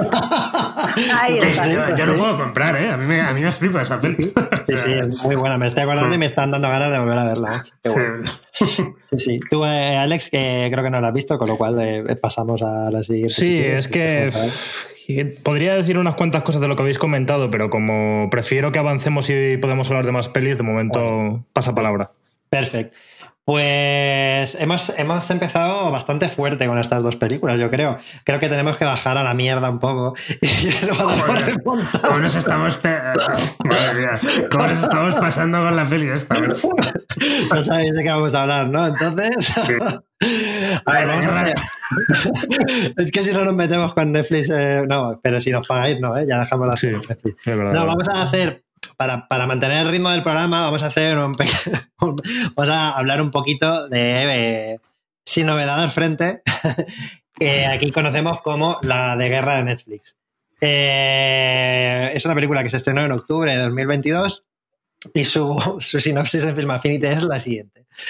En la Alemania de 1917, el joven Paul Baumer miente sobre su edad para is- alistarse con sus amigos, todos ellos jóvenes patriotas. Sin embargo, la realidad de la guerra desmantela casi inmediatamente su exuberancia. Tremenda, la Descripción de Netflix de estas que está hecha por una inteligencia artificial, ¿sabes? Sí, total, ¿eh? Pero si has, visto anime, si has visto un anime de no sé qué, te pondremos otra sinopsis, no te preocupes. Eh, esto está dirigido por Edward Berger, que es un director alemán, lo cual, bueno, esto suma puntos porque, quiero decir, por lo menos tenemos... eh, yo creo que en, esta, en estas, aunque yo no creo que sea de las mejores ediciones de los Oscar en cuanto a calidad, sí que creo que es en la que de manera más natural está habiendo una cierta diversidad en el tipo de directores que han sido y directoras que han sido nominados eh, a nivel de género, a nivel de nacionalidad, etcétera, etcétera. Y lo último que diré es que sale Daniel Brühl, que es el Ricardo Darín alemán. O sea, si Ricardo Darín sale en todas las películas argentinas, pues Daniel Brühl en las películas internacionales que tiene que salir una alemán, pues normalmente sale y ya está. Entonces, ¿quién quiere hablar de, de esta película un poquito? Por si queréis decir algo. No, yo, yo poco que contar, o sea, es una peli muy correcta, eh, muy... es- esta peli es un... es Muy un- correcta. es verdad, es que es Cierto muy correcta. encanto. No, es que es muy correcta. O sea, es una peli que transmite por todos sus poros la palabra corrección. Es una peli que está muy bien rodada, que tiene una, una fotografía preciosa, que, hay- que hay un entendimiento de, de cómo ponerte de forma impactante eh, la, la guerra y la violencia y las movidas feas de la guerra, todo eso que no te muestra Top Gun Maverick, eh, pues, y que mm, es tan correcta que a mí eh, particularmente me parece aburridísima. o sea, es, es que es, es como, es una peli que no aporta absolutamente nada a nada. Además, también tiene que jugar, tiene en contra el hecho de que hace poco se estrenó una peli como 1917 que se ambientaba en un eh, también en la Primera Guerra Mundial y que era una peli con mucha más inventiva, mucha más, mucha más imaginación para plantearte otros escenarios distintos. Esta peli además es un remake porque es porque ya hay un sin novedad en el frente que es una película muda de mm, no sé, de principios de los 30, creo. Una peli que en su momento tuvo mucho, mucho impacto cultural, porque fue una, una película em, que, que se denunció en su momento como derrotista con respecto a, a la visión que se daba de Alemania en el conflicto. Es una película también muy ligada el momento en que se estrenó a lo que estaba ocurriendo en Alemania en los años 30 en torno al surgimiento de la figura de Hitler y tal. Es una película que es muy fascinante, o sea, os animo a, le- a que leáis sobre la historia original de Sin Novedad de enfrente, la novela original. Y luego la película, porque es muy interesante y muchísimo más interesante que esta película que se me ha olvidado. O sea, No puedo- es que no, no puedo hablar de la película, es que no me acuerdo de nada de la película. Bueno, pues entonces yo creo que ya con todo lo que nos has dicho, que es muchísimo mejor, más de lo que esperaba. Bueno, eh, Marta quiere añadir algo más, perdón. Sí, súper rápido. Que es que, puestos a nominar una peli de Netflix, o por lo menos que nos ha llegado por Netflix, haber nominado RRR. Sí, por favor, por Ah, favor. mira, muy bien ligado, muy bien ligado, Marta. Ahí Quería hablar de esa película, pero es que no Oscar las mejores Sí. ligazones. Está muy bien. es Olé. peli también como Top Gun Maverick súper fascista también. O sea que, que- que no todo, todo- importa, todo el está ahí. fascismo bueno. Vale, pero bueno, puestos, puestos a hablar bien de Netflix, yo decir que Ruido de Fondo de Noah Baumbach de- también es una peli que a mí me gustó mucho. Que hubiera Que no hay que hablar bien de Netflix, no te has enterado. Lee la habitación, Alberto. No hablar tan mal de Netflix. Comentario rápido antes de darle la palabra a Alex con RRR, que es de esas películas que vio cuando a lo mejor tenía que haber visto otras. Pero quiero que decir que, que a mí Noah Baumbach me suele gustar lo que hace y ruido de fondo, ay madre mía, ¿eh? me, me costó muchísimo. ¿eh? Uf, a mí me, me me me pareció. No sé, igual no estaba preparado yo ese día, ¿eh? O sea, y mira que me gusta muchos de los implicados, actores, ta, es que me gusta todo, eh, pero uff, no, no, no, no, no lo No, consigo. a ver, yo, yo es una peli que no, que no recomendaría. O sea, es una peli que me gusta a mí por, por mis mierdas. es exclusivas que yo veo. Ya es una peli que me está pelando constantemente a, a distintas movidas. Entonces, luego, es- no es una peli recomendable, porque es una peli muy rara y muy antipática y muy. Y que te carga un poco. Es literalmente ruido de fondo todo el rato. Pero bueno, Sí, sí, sí. Bueno, eh, antes de darte paso, Alex, solo, solo una cosita. Efectivamente, lo que ha dicho eh, Marta, de, de puestos a nominar a Netflix, es que es un poco así también. Es decir, ¿por qué hay una película nominada a Netflix? Porque tiene que haber una. Quiero decir, las grandes productoras hacen la carrera de los Oscar y, y hacen cada una su carrera como considera, eh, poniendo mucha pasta en marketing o haciendo tal, tal, tal. Y Netflix tiene que tener una película nominada. En este caso, pues ha sido, ha sido esta. Y yo tengo que decir que lo único que puedo decir es que intenté verla empecé a verla en un viaje, iba a Albacete, creo, digo, en- en- antes de que llegue a Albacete me la he visto. Y como iba en el móvil, me la, me la pongo, digo, uff, 1,25 velocidad. 1,50, 2x, y ahí parecía que iba a velocidad normal en 2x incluso. Y al final digo, fuera, ya está, lo siento. No se le puede dar tantas oportunidades a esta mierda. Y ahora sí, eh, puestos a nominar, podrían haber nominado a RRR, ¿verdad, Alex?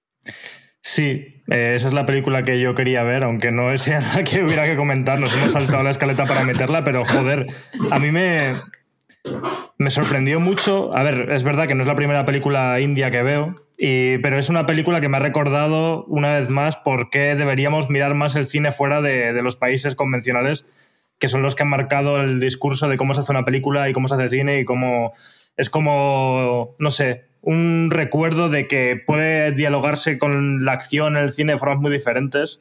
Y me encanta cómo esta peli pasa completamente de la verosimilitud para hacer cosas guays porque son muy guays y ya está, ¿no? Que es una cosa que creo que, que Marvel debería aprender un poco, ¿no? Es como Marvel que se supone que pretende ser el referente de, de la, del blockbuster y del cine acción y de la espectacularidad y lo único, que, lo único que hace son mierdas en 3D súper pobres y que no tienen ninguna gracia y de hecho paradójicamente Marvel se ata mucho más a lo realista que RRR, o sea Marvel que es que hace películas sobre superhéroes que hacen cosas eh, espectaculares, al final son como muy comedidas y hacen cosas como, vale, sí, soy Spider-Man y puedo tirarme desde un edificio, pero poco más. Luego me pego normal y hago como cosas normales. Y aquí es como, yo qué sé, eh, voy a subirme a lomos de un tigre, no es literalmente lo que pasa, ¿no? Pero voy a subirme a lomos de un tigre, voy a saltar, dar tres volteretas, disparar tres flechas que van a caer casualmente en un mecanismo que va a activar una palanca que le va a pegar a uno. O sea, es como, ¿por qué? Porque y está hay un número musical. Y hay un número musical, quiero decir. Sí, que sí. Es como, eh, ¿cabe en una peli de hiperacción un número musical? Varios Efectivamente, Marvel. varios. O Escucha. sea, hay una escena larguísima sobre bromance, que se dice, ¿no? Como, como romance de, de bros, que simplemente se dedican a pasear, a hacer cosas juntos, a ver cómo son felices, y de repente, por toda la puta cara, hay escenas, eh, o sea, que es un, creo que es un símbolo de todo lo que la película nos da sin pedirnos nada a cambio, ¿no? De, Dicen, ¿por qué no voy a poner un plano en el que uno de los personajes, que es muy guapo, simplemente anda por la calle y el otro personaje le da una patada a una rueda en llamas y entonces grabo desde dentro de la rueda cómo se ve el qué personaje de lejos? O sea, cosas así. ¿Por qué? Porque sí, porque está guapo y me encanta Porque como está eso. guapo, Illo, claro. Ahí está. Y solo por eso, para mí es una de las mejores películas que he visto del año, pero con mucha diferencia. Podríamos hablar más de ella, pero como no tenemos mucho tiempo, Bueno. ole, ved, ved esa película, por favor. Podemos hacer un especial RRR. Sí. Vale, pues eh, yo creo que con esto ya hemos. la guerra de Netflix ya hemos cubierto, la hemos cubierto. vamos a. Vamos ya sin, sin más dilación a hablar de. Después de eso tenemos que ir a Elvis, ¿vale? Vamos a, a Elvis. Que Elvis, por hacer una pequeña introducción, eh, llegó en junio de 2022 y está dirigida por el conocido Baz Luhrmann, eh, que bueno, ha hecho la verdad es que películas súper populares ya desde Romeo más Julieta a, bueno, Moulin, Rouge o más recientemente Gran Gatsby, por ejemplo. Eh, tiene un estilo muy reconocible. Te ponen una película suya y sabes que es suya en dos segundos. Y, eh, y está protagonizada por Austin Butler y Tom Hanks. Y, y rápidamente la sinopsis. La sinopsis es la puta vida de Elvis. No, hombre. De hecho, no, pero bueno, porque la película explora la vida y la música de Elvis Presley eh, a través, Preisler, ¿no? De repente le cambia el apellido. A través del prisma de su relación con el coronel Tom Parker, eh, que lo hace Tom Hanks con un traje de gordo, su enigmático manager. La historia pro- profundiza en la compleja dinámica que existía entre Presley y Parker, que abarca más de 20 años, desde el ascenso de Presley a la fama hasta su estrellato sin precedentes. Y pues ya no os leo más, pero bueno, con esto nos hacemos a la idea. ¿Quién quiere comenzar con Elvis? Alberto. Se están haciendo gestos. vosotros No, es que yo eh, estaba a punto de empezar, pero digo, como a mí no me ha, no me ha gustado mucho, eh, Ah. quiero que empecéis Ah, no, a... empieza, empieza. Ahora ya me ha caído. Claro, a ver, dale, no, mira, venga, voy a empezar yo, voy a empezar yo. Eh, por contexto, yo esta película no la vi ni pensando en los Oscars. De hecho, me sorprendió que estuviese nominada porque ya digo, a mí no me parece que, que sea muy buena casi en nada. Y la vi porque simplemente un fin de semana fui a ver a mis padres y mi madre la puso en la tele como si hubiera sido una película de Antena 3, pues puso la de Elvis. y yo la vi por, pasivamente de esto de, bueno, pues me la han puesto, voy a verla. Por contexto, yo no tengo absolutamente nada en contra de Elvis. De hecho, siempre me ha gustado mucho el rock and roll y, me ha gustado la música de Elvis y me parece guay. O sea, no es algo que diga, es que no me apetece ver una peli sobre este personaje. También es verdad que conectando con los Fableman, no soy muy fan de las biografías en películas. Es como que no, no me motivan, no me suelen aburrir, no me apetece verlas. Pero bueno, entonces, eh, el caso es que la vi y precisamente si hubiera sido, me hubiera parecido muy buena, tenía todo para sorprenderme como hizo Top Gun Maverick en el sentido de que como yo no esperaba nada de ella y no quería verla y, y la vi, si hubiera sido guay, como que me habría impactado más porque no tenía ninguna expectativa, que muchas veces nos pasa que cuando tengo muchas ganas de ver algo o me apetece un montón, luego me da un poco de bajona porque no está a la altura de mis expectativas. Pero la verdad es que, a ver, ya digo, tampoco es que quiera decir cosas muy malas sobre la película, simplemente es que no quiero decir cosas muy buenas porque para mí, pues bueno, eh, pasó un poco sin pena ni gloria. Entiendo que a lo mejor ahora definís por qué creéis que esta relación entre el coronel Parker, ¿era? y, Sí. y Elvis eh, os parece interesante, a lo mejor, pero a mí me parecía muy cargante todo el personaje de, de Tom Hanks, no me apetecía verle, a mí me, me apetecía ver más sobre el propio Elvis. Eh, creo que Austin Butler lo hace bien, eh, pero no sé, se me hizo como excesivamente larga, excesivamente pomposa, que es un poco el estilo de este director en general. Y cuando la terminé, mm, pues eso, no, no me quedé como con ganas de más, ni, ni, ni me parecía una gran cosa que ver. Entonces, más que decir que sea mala o buena, es como que para mí pasó sin pena ni gloria. Pero ahora quiero escuchar vuestros argumentos de por qué está guay, porque igual es que, no sé, eh, me sorprendéis. Perdón, es Ah, que no, me empieza tú, empieza tú. Empieza tú, Alberto. Perdón, nada, nada, yo rapidísimo. Esta es mi peli favorita de los Oscars. Yo voy con Elvis, no va a ganar Elvis, lo tengo clarísimo, pero para mí es la mejor peli de las nominadas. Y eh, simplemente, mm, o sea, se puede resumir porque me gusta tanto en simpatías personales. Me encanta Baz Luhrmann, siempre me ha encantado Baz Luhrmann, Moulin Rouge de mis pelis favoritas. Adoro el estilo que tiene este director, es como, como al final decía, decía Javi, que es que puedes distinguir que estás viendo una peli de Baz Luhrmann en, en un segundo. Me parece que tiene muchísimo mérito lo que hace, porque no es solo una tormenta de planos locos, hay un auténtico eh, conocimiento de- del, valor de las imágenes sueltas, de cómo la música la- la- las, puede, las puede meter vida. Y en ese sentido, Elvis es. Vamos, a mí me- es una peli que me tiene estimulado todo el rato, las dos horas y media que dura. Eh, me parece que en concreto los primeros 15 minutos, la mejor secuencia de- del año pasado, eso, esos primeros 15 minutos en el que te, te juntan el primer concierto de Elvis con cómo conoció el, el gospel, con cómo conoció el blues, dentro de eh, mientras empieza a grabar su primera maqueta eh, para Sun Records, es una locura a nivel de montaje. Y luego me, me gusta mucho también como biopic musical, pero creo que se aparta bastante de las convenciones de- del biopic para tirar más por una, por una labor, digamos, ensayística, a nivel de no solo hablar de cómo fue la vida de Elvis, sino por qué Elvis es tan importante y qué significa la música de Elvis. Entonces, en ese sentido, me parece que es una peli muy, com- muy, muy compleja, a la vez que mm, espectacular. O sea, ya os digo, me, me flipa, me flipa esta película. Pero, No sé, por ejemplo, para poner en valor, perdón, pero para poner en valor la figura de Elvis, según tengo entendido, hay mucho de lo que se cuenta que no es verídico, ¿no? Entonces, no es Eso un luego poco... lo cuento yo. Si Pero, quieres. claro, pero eso no, no importa porque al fin y Eh. al cabo Elvis es una fantasía. Bueno. Y creo que la peli establece eso cuando eh, vemos que hay un niño nervioso en un backstage y eh, no sabe lo que hace y no deja de moverse y después se pone en un escenario y las chicas no pueden parar de gritar porque no es ya el que estaba en el backstage, es de repente la fantasía sexual suprema para esas chicas. Y creo que eso es lo que habla un poco Alberto cuando dice lo de si no me equivoco. Sí, sí. Es, es como que examina una cosa que hacen normalmente los biopics y de eso tampoco se libra la peli de Spielberg. Es este rollo de narrativizar una vida de forma artificial. En el caso de Elvis hay un poco de eso.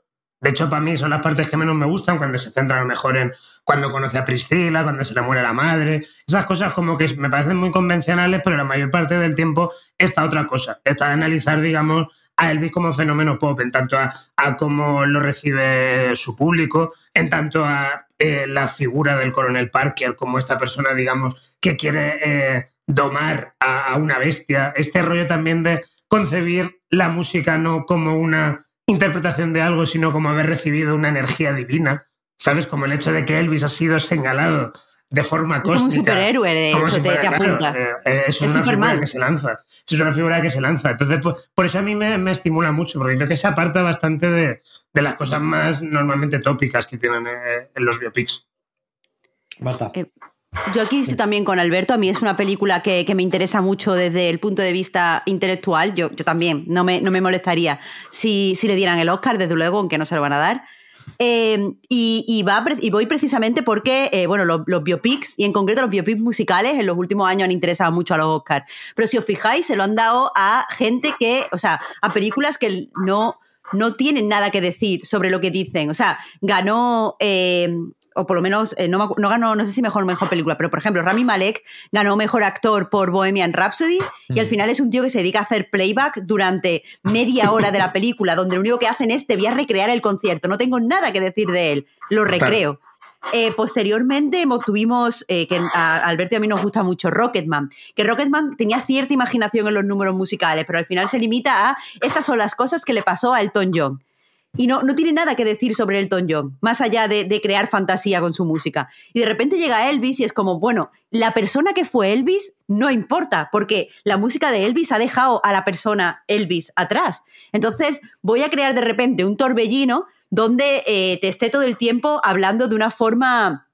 Eh, emocional. o sea, voy a hacer una película que se sienta como escuchar una canción de Elvis por primera vez. Y voy a hacer que te sientas que no puedes dejar de mover los pies, tienes que gritar como estas chicas, porque al final lo importante de Elvis es esa energía que recibe durante la secuencia de los primeros 15 minutos. Entonces, eh, me, gusta porque, porque es atrevido, es atrevido decir, eh, esto es un biopic de este señor, pero este señor no importa. Y este tío que intentaba controlarlo, este tío lo que haría cualquier otro, o sea, el coronel, haría la, película típica de contar su vida de pobre Elvis, está deprimido porque ha perdido a su madre.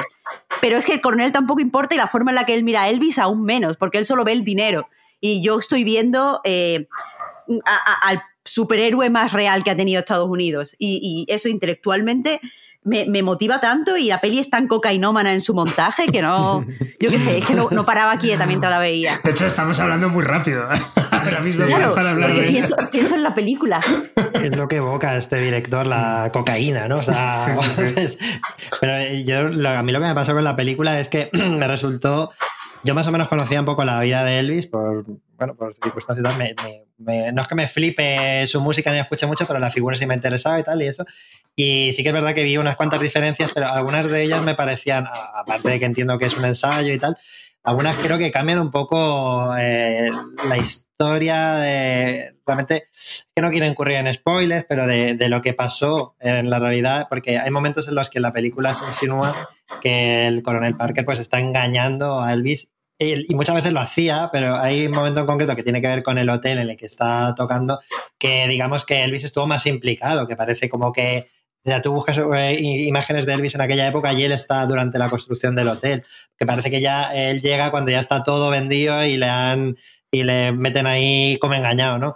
Entonces, ese tipo de cosas sí que me parecen importantes que de cara al cambio, pero bueno, al final, en cierto modo, es una ficción. A mí el problema mm. que tuve es que a mí me resultó increíblemente deprimente la película en el sentido de me, me, empaticé mucho con la figura de Elvis y lo pasé fatal. Quiero decir, es una película en la que te agobia mogollón en la prisión en la que estaba metido ese hombre. Entonces, yo iba al holgorio y al fistón y a la cocaína, ¿vale? No me meto cocaína en la vida real, pues voy a verme una película. claro, claro, esa es la idea. Pero acabé un poco deprimido, me pareció mm. muy, muy dura y muy, muy triste esa cárcel en la que está metida el personaje todo el rato. No sé por qué, de alguna manera me recuerda como a Pinocho, pero bueno. Eh, sí, se puede Es un poco Pinocho, pero bueno. De hecho, de hecho, sí.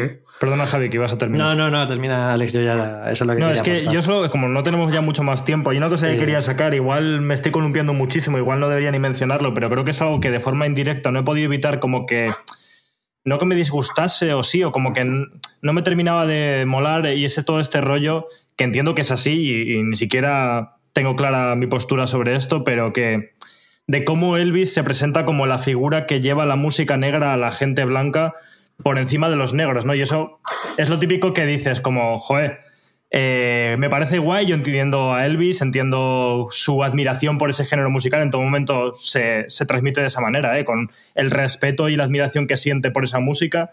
Y a la vez es como, y eso en realidad es, es un comentario absurdo porque la historia es así y así pasó y así es, pero como que digo, como, joder, qué pena que este tipo de música proviene de gente que la ha creado en contextos en, las, en los que, o sea, el blues es un género sobre llorar, sobre tu contexto vital y tu contexto político y social, ¿no? Y entonces como... Eh, y bueno, y hablo del blues y, podríamos hablar de otros géneros, pero como que me daba como esta incomodidad de decir y tiene que venir un blanco para que esto mole, ¿no? Que aún así Elvis ha sido muy criticado precisamente y en la película se ve por asociarse con los negros y ha sido atacado por los blancos por eso, pero no sé, como que era un, un contexto que yo creo que de forma indirecta también me daba como, mm, no sé si es como lo presenta la película, como que me dejaba un poco incómodo, no sé. Marta. Yo, desde luego, es un concepto muy, muy incómodo. Eh, tienes toda la razón, Alex. Pero yo sí que creo que la peli lo, lo trata en varias formas. Por un lado, el hecho de que el coronel se interese por Elvis es porque es blanco. O sea, hay toda una secuencia en la que dicen, canta como un negro. Sí, pero es blanco. Es un chico blanco. O sea, el hecho de no podría hacer dinero con un chico negro, hmm. aunque tuviera esta voz, aunque tuviera ese talento, porque lo que hace a Elvis especial al final lo reducen a que es blanco. Pero, Sí. mm, y también creo que, que lo tratan en el sentido de que durante mucho tiempo en la historia Elvis fue, como- ha sido como la persona que inventó el rock and roll. Sí. Y sin embargo, aquí hay varias secuencias donde se ve dónde Elvis busca inspiración, dónde le llega, cómo esa inspiración está todo dominado tanto por las creencias como por la cultura de la gente afroamericana. Y eh, es más, creo que hay una. Se detiene muy brevemente la película en enseñar cómo eh, hay personas negras que están haciendo esta música y les sale de dentro y tiene sentimiento, y después, cuando lo vemos que lo hace Elvis, lo está haciendo un poco como sin entenderlo muy bien. Entonces, yo ahí sí que percibo cierta crítica hacia Elvis, rollo. Él está cantando esto de Hound Dog como graciosete, pero para la persona que la ha compuesto es una canción mucho más eh, pesada. Entonces, creo, es verdad que podría haberlo hecho mejor la película, no, no estoy intentando contradecir eso eh, de ninguna forma, pero sí que creo que al menos le presta atención, porque sí que hay biopic que creo que son mucho más blancos a la hora de Sí. acercarse al artista. Sí, en ese sentido, en el fondo, eh, creo que está contando lo que pasó, precisamente eso, lo que la conversación con el coronel Parker de, ah, pero es blanco, ¿no? Muestra muy bien que, eh, he, dicho, he dicho Parker, sí, bueno, Parker, pues eso, eh, que realmente era las influencias de Elvis, pero al, al que manejaba el dinero lo único que le interesaba es que fuera blanco para que fuera vendible, ¿no? En el sentido es más crítica que tal. Pero bueno, si no, pues nos quedamos con que Elvis eh, salvó el blues y Ryan Gosling el jazz. Y ya. y ya- Qué bien hilado, qué bien hilado. Y, eh, y como Ryan Gosling. No, pero no podemos hablar de Babylon ahora. Tenemos que pasar. Ya llevamos.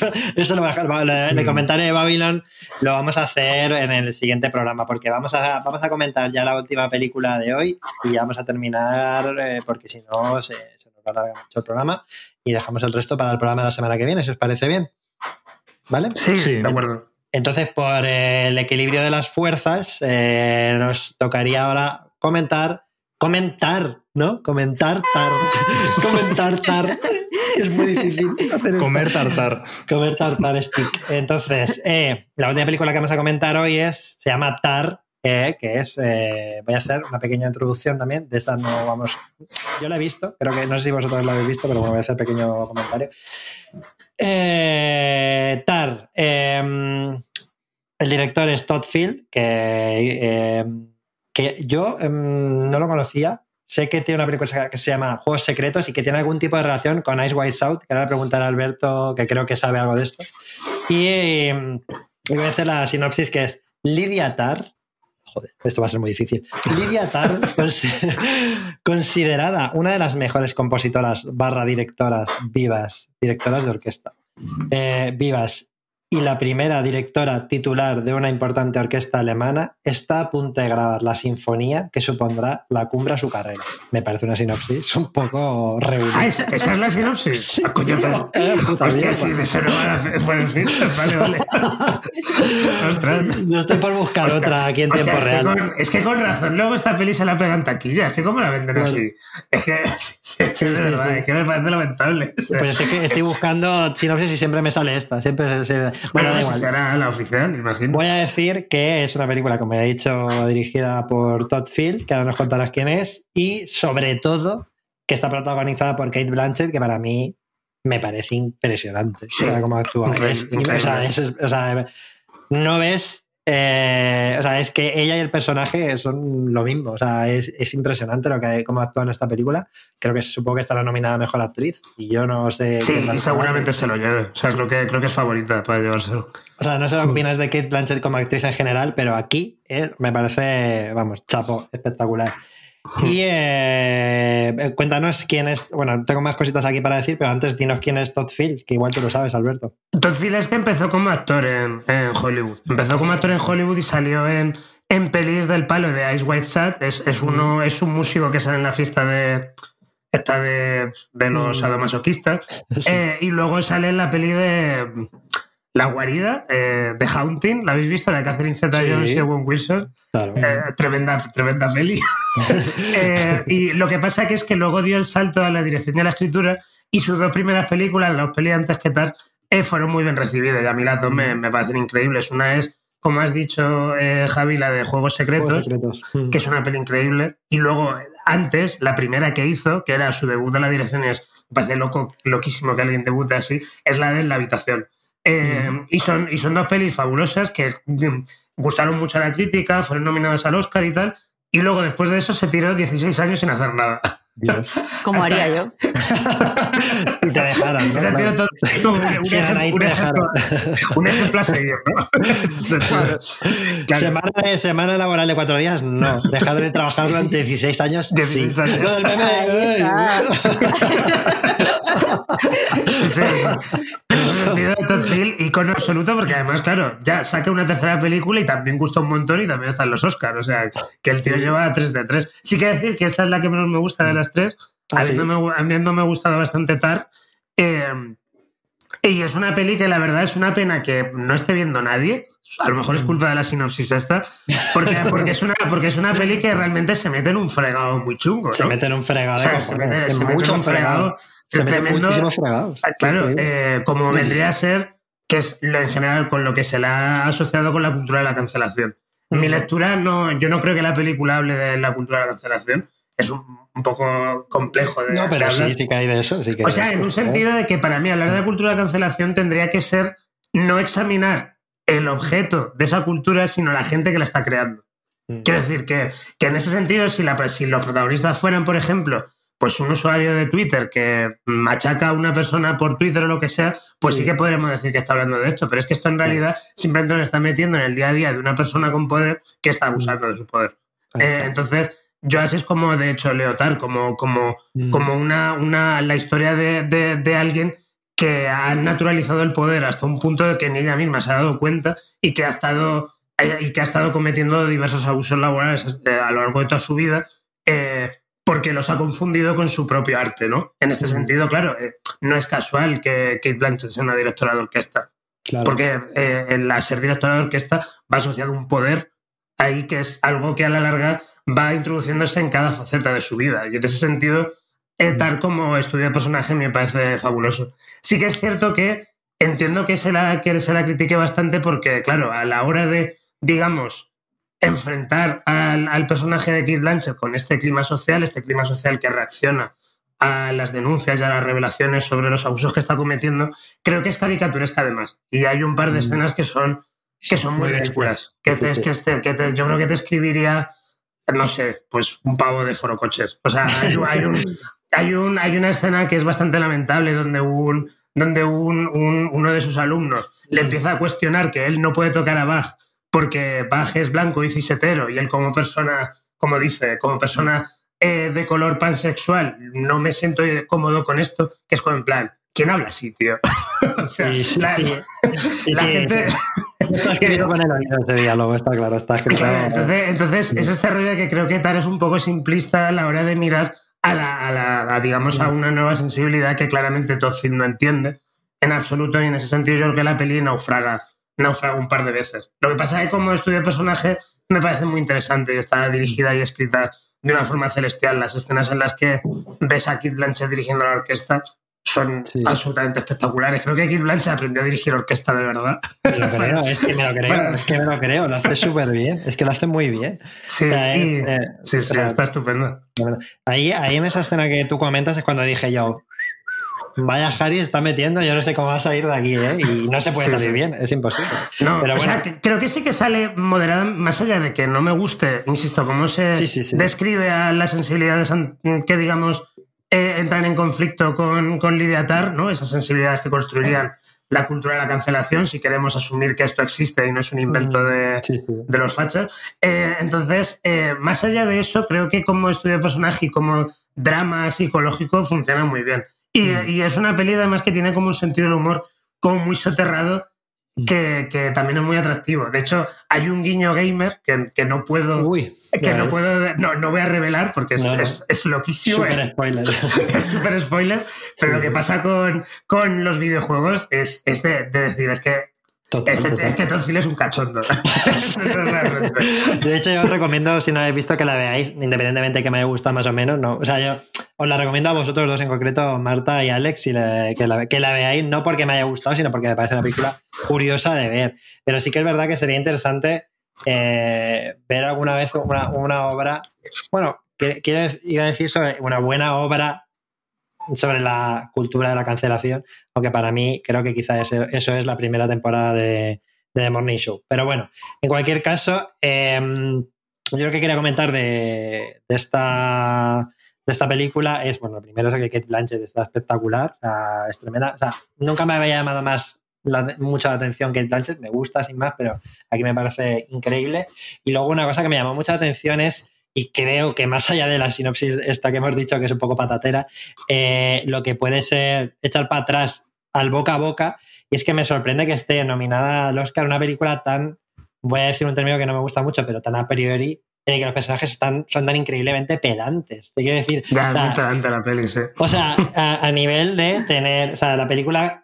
Eh, solo voy a decir cosas de los primeros 10 minutos de la película, ¿vale? Pero empieza con una entrevista al protagonista en la que claramente te van poniendo el background y es una entrevista muy larga en la que te venden muchas cosas y justo después de eso hay una conversación en un bar entre ella, que es directora de orquesta, y otro actor, mm, no sé si te acuerdas quién era tú, No, no, me acuerdo la pero bueno, es un, director- es un actor conocido que también es director de orquesta y es una, es una conversación bastante. O sea, que podrían tener dos directores de orquesta con términos muy específicos, palabras, eh, temas muy concretos sobre cómo funciona dirigir una orquesta tal y cual. Es como, si no tienes ni puta idea, estás ahí 15 minutos viendo a dos personas y no sabes muy bien de qué estás hablando, pero aún así te hipnotiza, ¿no? La manera en la que, en la que está dirigida y la manera en la que no sabes qué coño están diciendo, pero dices, joder, qué guay, ¿no? Qué, qué interesante. Hay una cosa que a, mí, que a mí me gusta un montón de la peli, que es que eh, con Tar, eh, como que confluye, digamos, la escritura esta que dice que comentas tú, que es tan rara, tan pedante, Mm. esa escritura confluye con la interpretación de Keith Blanchett y con el vestuario para Mm. construir un personaje que es tremendamente icónico. O sea, Sí. la idea tal es que es un personaje que, evidentemente, toda la peli está echado sobre sus hombros. Creo que no hay ni una sola escena donde no aparezca Keith Blanchett en pantalla. Pero, pero es que es tremendo lo, lo icónico que es el personaje. O sea, es de estos que lo, lo estás viendo y es que te, te quedas con él, empiezas a conocerle, te empiezas a, a- a fijarte en cómo reaccionan según qué cosas, sus referentes musicales. Y es como de esto, aunque no entiendas, o sea, Sí. yo, ni mo- yo no entiendo gran cosa de música clásica, pero estaba encantado viéndole hablar a Keith Blanchett de no sé qué movida de, de, de, Bram, eh, de Brahms o lo que sea. Sí, sí, sí. Y realmente es alucinante que en las nominaciones a mejor película esté eh, Tom Cruise dando una voltereta sobre una moto a, a más de 5.000 metros de altura y al lado Blanchett durante 20 minutos hablando de cosas ultra densas de música sí, sí. clásica y ahí está. Y eso creo que es el, el gran éxito de estas nominaciones más allá de eso. ¿Vosotros no Es sé si tenéis curioso- alguna percepción sin haberla visto de la película? o- Es curioso porque parece, por lo que decís, ya que conectamos pelis y directores y cosas, como si fuese un biopic del director de orquesta de Whiplash, ¿no? Como si la peli fuese sobre ese tipo Pues- de, de persona. Hay un nivel ahí un poco similar a Whiplash, yo creo, en cómo te mete, te representa la música en pantalla. Porque es muy potente, porque la peli está montada eh, con mucha electricidad, muy, mucha rapidez y tal, y en las escenas en las que ves a los músicos tocando son, son espectaculares. O sea, es tremendo. Y ves ahí a Kate Blanchett cómo se está dejando la piel, como si fuera Miles Teller en Whiplash, aunque Sí, sí. Kate Blanchett a priori no se puede esforzar tanto como Miles Teller, ¿no? pero, pero aún así lo ves y, y, joder, y te cansa verlo, es, es agotador, es, es muy intenso. Sí, sí. De hecho, o sea, la primera parte de la entrevista esta se habla de. Le preguntan sobre si un director de orquesta es un metrónomo humano, ¿no? Y es un poco una metáfora de, de lo que es ella con su vida, una maniática Sí. del control absoluto. Sí, exacto, exacto, sí. dirige su vida así. Y bueno, yo creo que, Marta, ¿quieres tú comentar algo? ¿Tienes alguna percepción externa sin haberla visto o nada? Mm, No, pero vamos, he, he podido disfrutar de Kate Blanchett en Pinocho, que hace del mono, así que doy por satisfecha. Festival de conexiones. ¿eh? Bueno, pues eh, yo creo que ya vamos a vamos a, a dejarlo por hoy, que ha sido una sesión bastante intensa. Eh, quiero agradecer eh, Marta y Alberto esta, esta, esta primera parte del especial de los Oscars. Ha sido alucinante hablar con vosotras, por supuesto. Yo aprender un montón y, y pasarlo muy guay. Y no sé si quieres decir, Alex, algo antes de para. Nada, lo mismo, que, que muchísimas gracias por venir, que bueno, os voy a ver dentro de poquito porque vamos a grabar otra parte, así que Sí, sí, sí. lo bueno es eso, que, que venís, pero venís en cantidad industrial, así que a tope. Efectivamente, las películas que nos quedan para la semana que viene, voy a decir las de memoria, igual se me olvida alguna. Venga, va- vamos a decir una cada uno, ya si no me. Vale, empieza tú, Mar- Marta, di una. Venga. Eh, las Banshee de Inisherin. O sea, Joder. no, se llama. No, Sí. Almas en pena en Inisherin en castellano. Venga, Alberto. Avatar. Avatar 2. Avatar, Avatar 2. es- Avatar 2 es como, como tar. Algo va a dar problema. Alex. Em, todo a la vez en todas partes. Joder, habéis dicho las tres de las que me he acordado. No, el triángulo de la Vale. tristeza. Bueno, ya has dicho dos, pues mira, Ya. y yo digo, ellas hablan y, Y ya está, ¿no? Ya está, ya estaría. ya está. Pues si queréis oír hablar eh, a los choques juergas eh, la semana que viene sobre estas películas, pues ya sabéis que tenéis un, tenéis un nuevo programa de Desayuno Continental especial, Oscars, segunda parte, con un extra de hot takes. Y si queréis un poquito más hoy, porque no podéis esperar, pues sabéis que ahora tenéis el Bermud, que es un trocito más de podcast que tenemos para, para los que nos apoyáis en el Club Splendid. Ya sabéis que nos podéis apoyar allí y podéis eh, escuchar pues, una media horita más en la que hablaremos de nuestra experiencia, Alex, ¿no? ayer en la presentación de PlayStation VR y sobre todo de los salseos que, hay- que, Sí, sí. que Si queréis eh, prensa rosa, venid al Vermo. Eso es, eso es, porque eso no se puede contar en abierto. Así que nada, choque- choquejuerguistas. Nos vemos la semana que viene. ¿Vale? Ah. Hasta la semana que viene. Hasta la Venga, semana que viene. Nos vemos en el bar.